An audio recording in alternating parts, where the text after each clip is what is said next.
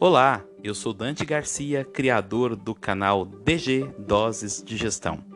Este episódio é a segunda parte do tema Como seu comportamento influencia a cultura das organizações que buscam excelência. Vamos então falar de algo muito interessante, que é um conceito sobre viés. E aqui eu digo que nós vamos compreender esse tema e como esse tema impacta na cultura das organizações que estão buscando excelência. Para iniciar nossa, nossos comentários, eu trago aqui um conceito importante, que é o conceito de heurística. Heurística, na verdade, são atalhos mentais para simplificar julgamentos e decisões. Elas ajudam a economizar tempo e energia. A heurística, ela vem para facilitar a nossa vida. Imagine se tudo fosse tomado de forma racional e sistemática o tempo todo. Mas as heurísticas também podem impactar de forma negativa. Para tanto, é importante a gente compreender minimamente como as heurísticas estão classificadas na ciência. Temos três tipos: a heurística de disponibilidade, que é quando você lembra de algo e decide com base somente neste algo. As heurísticas de representatividade, que é quando você cria atalhos, quando você classifica algo ou alguém com base em perfis de certas categorias deste algo ou deste alguém.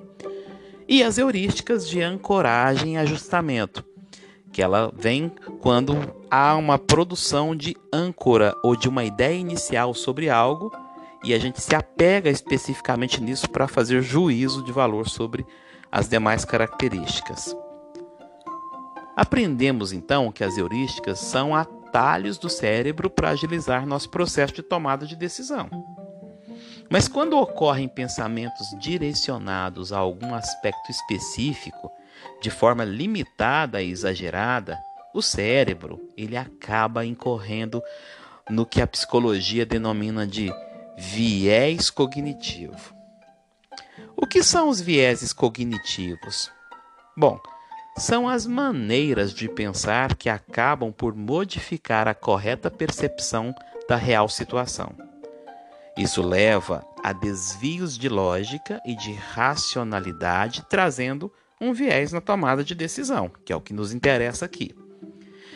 Para tanto, nós vamos e nós podemos entender esses vieses co cognitivos por meio de uma história. Uma história muito interessante já conhecida, que são os sete homens sábios cegos. Diz a lenda que numa cidade vivia sete sábios cegos, que davam conselhos a todas as pessoas que os consultavam para resolver seus problemas. Os homens eram amigos, mas mantinham uma competitividade acirrada e acabavam discutindo o tempo todo para evidenciar quem era mais sábio. Um dia, depois de uma conversa cansativa sobre a verdade, o sétimo sábio se aborreceu e resolveu ir embora para as montanhas e disse aos seus amigos: Somos homens cegos e talvez possamos ouvir e entender melhor que as outras pessoas a verdade da vida. Mas vocês ficam discutindo como se quisessem ganhar uma aposta, um jogo. Cansei dessa competição, vou embora. Um dia, um comerciante chegou à cidade montado num belo elefante africano. E aí as pessoas nunca tinham visto um animal daquele porte nem mesmo os sábios cegos, e todos saíram à rua para vê-lo. Os cegos rodearam o elefante para tocá-lo, e o primeiro sábio apalpou a barriga do animal e disse: É muito parecido com uma parede. Bom, o segundo sábio, tocando nas suas presas, o corrigiu. Não, é muito parecido com uma lança. O terceiro sábio, que segurava a tromba do elefante, retrucou: é muito parecido com uma cobra. A mão do quarto sábio acariciava o joelho do elefante e o sábio contestou: É muito parecido com uma árvore. O quinto sábio gritou, quando mexia nas orelhas do elefante: É muito parecido com um abano. O sexto sábio, irritado, rebateu: Todos vocês estão errados. O elefante é muito parecido com uma corda disse tocando a pequena cauda do elefante. E os alvoroçados, os seis sábios ficaram ali discutindo, até que o sétimo sábio cego, descendo das montanhas, apareceu conduzido por uma criança. Ao ouvir a contenda, pediu ao menino que desenhasse no chão a figura do elefante. Quando ele tateou os contornos do desenho, percebeu que todos os sábios estavam certos e iludidos ao mesmo tempo. Ele agradeceu ao menino e afirmou: É assim que os homens se comportam perante a verdade. Pegam apenas uma parte, pensam que é o todo e continuam tolos. Essa é uma história adaptada de Heloísa é, Prieto e foi publicada na exposição fotográfica Visões da Ciência na quarta edição.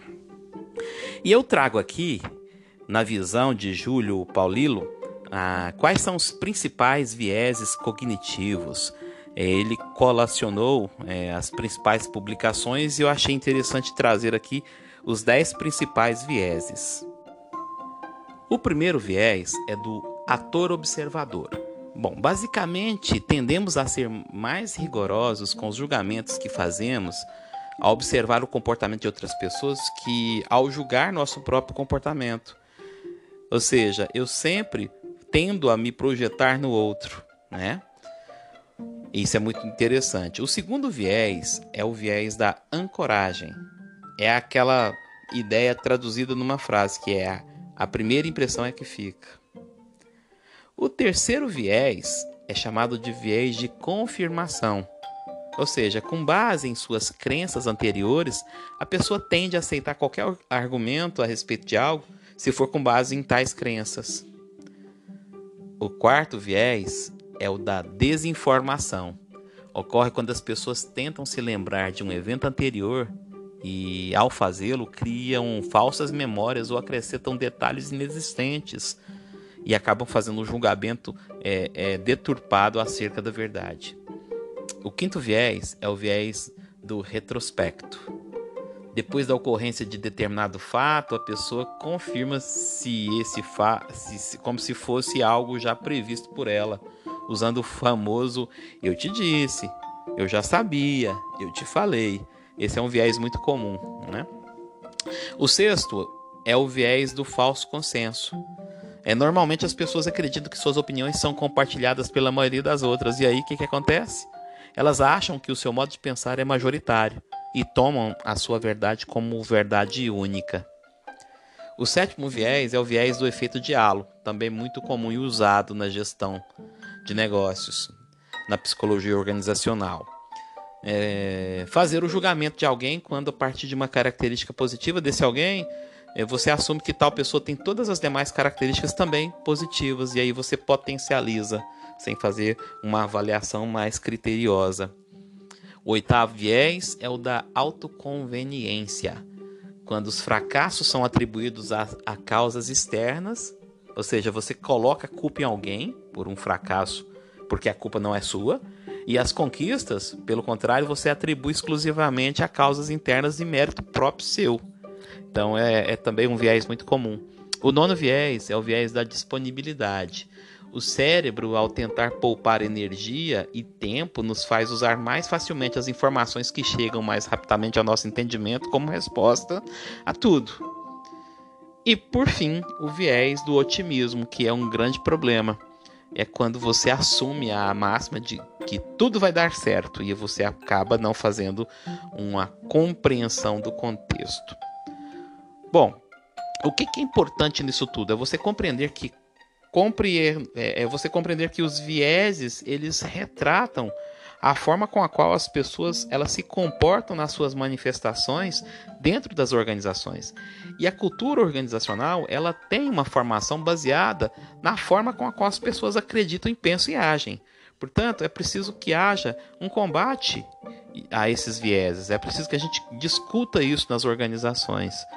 E aqui eu trago algumas sugestões de prevenção desses vieses cognitivos. Primeiro, sempre questione, crie e, avalie mais de uma hipótese. Também escute outras opiniões.